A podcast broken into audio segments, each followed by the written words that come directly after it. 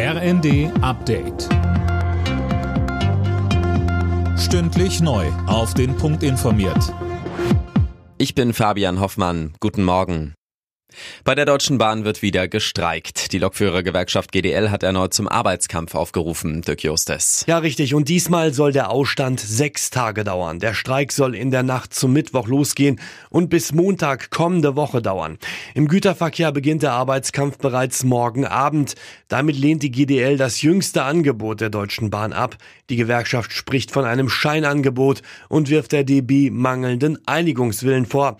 Die Tarifverhandlungen mit der Bahn liegen derzeit auf Eis. Zweimal wurde im aktuellen Tarifkonflikt bereits gestreikt.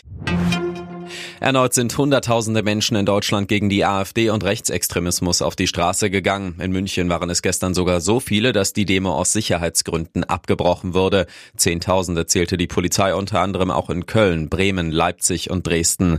Sachsens Ministerpräsident Michael Kretschmer sagt im ersten. Es ist bewegend, was da äh, passiert. Und ich glaube, den vielen ehrenamtlich engagierten Menschen in Deutschland, die sich für unser Gemeinwesen engagieren, für die ist das eine riesige Unterstützung. Und natürlich für diejenigen, die einen Migrationshintergrund haben. Danke, dass das so möglich ist. Und jetzt geht es darum, tatsächlich auch als Politik, als die Verantwortlichen zu beweisen, dass wir mit dieser Demokratie erfolgreicher sind. Rund 90.000 Soldaten beteiligen sich ab heute am größten NATO-Manöver seit Jahrzehnten. Es geht vor allem darum, Russland abzuschrecken. Bis Ende Mai beteiligen sich an der Übung alle 31 NATO-Mitgliedsländer und Beitrittskandidat Schweden.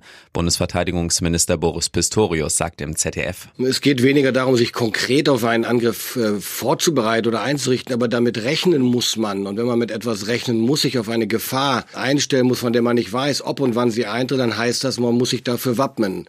Und das tun wir gerade gemeinsam mit den Alliierten in der NATO und das ist auch notwendig. Überraschungsniederlage für Bayern München in der Fußball-Bundesliga. Der Rekordmeister verlor sein Heimspiel gegen Bremen mit 0 zu 1. Außerdem siegte Augsburg mit 2 zu 1 in Mönchengladbach. Alle Nachrichten auf rnd.de